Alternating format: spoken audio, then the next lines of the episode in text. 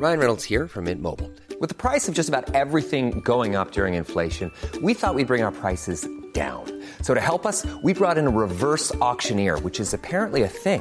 Mint Mobile unlimited premium wireless. Ready to get 30, 30, bit to get 30, bit to get 20, 20, 20, bit to get 20, 20, bit to get 15, 15, 15, 15 just 15 bucks a month. So, Give it a try at mintmobile.com slash switch.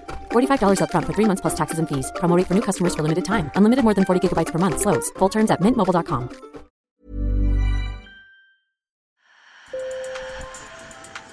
Bonjour. Hello. Hola. Marhaba bikoum. sur le fil. Le podcast d'actu de l'AFP.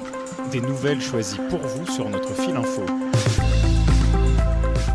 Vous l'aviez connu comme cela.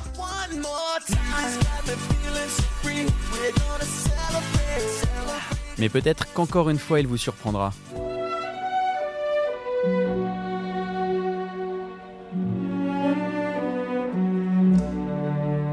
Oui, c'est aujourd'hui à la production d'un ballet que collaborent Thomas Bangalter, le Daft Punk au casque argenté. Les danseurs ont gagné depuis quelques jours la scène du Grand Théâtre de Bordeaux et la troupe se prépare à partir en tournée. Mais comment un cadre de la French Touch se trouve-t-il à écrire sa première pièce pour un symphonique?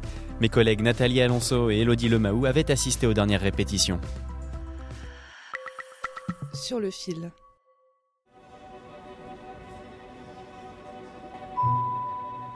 Les corps, vêtus de couleur chair, s'animent, harmonieusement. D'abord au sol, puis en s'éveillant verticalement. Le tout sous un regard mystérieux, celui de deux yeux projetés en fond de scène.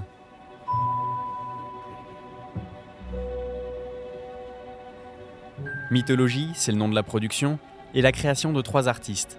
Thomas Bangalter en compositeur, Romain Dumas en chef d'orchestre, et Angelin Prel-Jocage en chorégraphe. Ce dernier explique avoir été poussé hors de ses carcans habituels par l'ancien robot.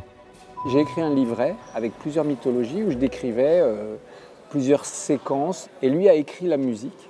Et puis j'ai reçu la musique et ce que la musique m'inspirait, bah, ça m'a emmené encore ailleurs. Et c'est ça que j'aime, c'est comment en fait on part d'une chose et là où on arrive c'est ailleurs. C'est comme un voyage où on se perd.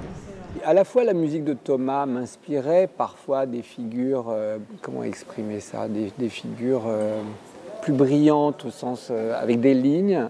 Et puis à la fois il y a des choses plus dans le sol, plus animales aussi. Ce qui était passionnant pour moi, c'était l'idée de rencontrer un autre créateur.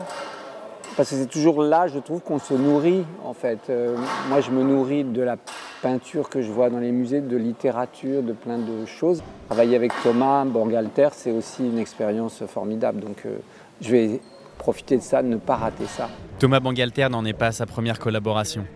En parallèle de Daft Punk, il a été membre du groupe éphémère Stardust, auteur de l'unique tube Music Sounds Better With You. C'est aussi lui qui a propulsé Bob Sinclair sur le devant de la scène en 1998 en lui créant le tube Gym Tonic.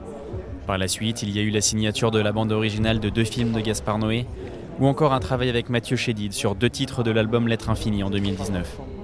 Et le voilà maintenant qui relève le défi de la musique symphonique. Pour le chef d'orchestre Romain Dumas, Thomas Bangalter y était prêt. On retrouve pas mal d'influences de la musique baroque.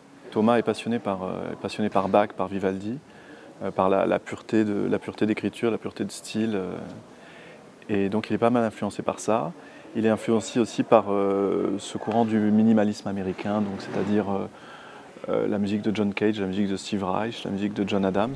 Cette inspiration baroque, on en voyait peut-être déjà des traces chez Daft Punk. Le solo de guitare d'aérodynamique, ça pourrait tout à fait être une pièce pour orgue de Bach.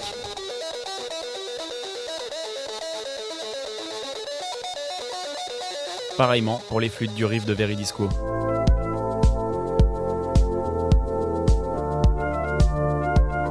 Mais même quand on est passionné par les techniques de composition du début du XVIIIe siècle, la transition vers le symphonique depuis le monde de l'électro n'est pas toujours naturelle.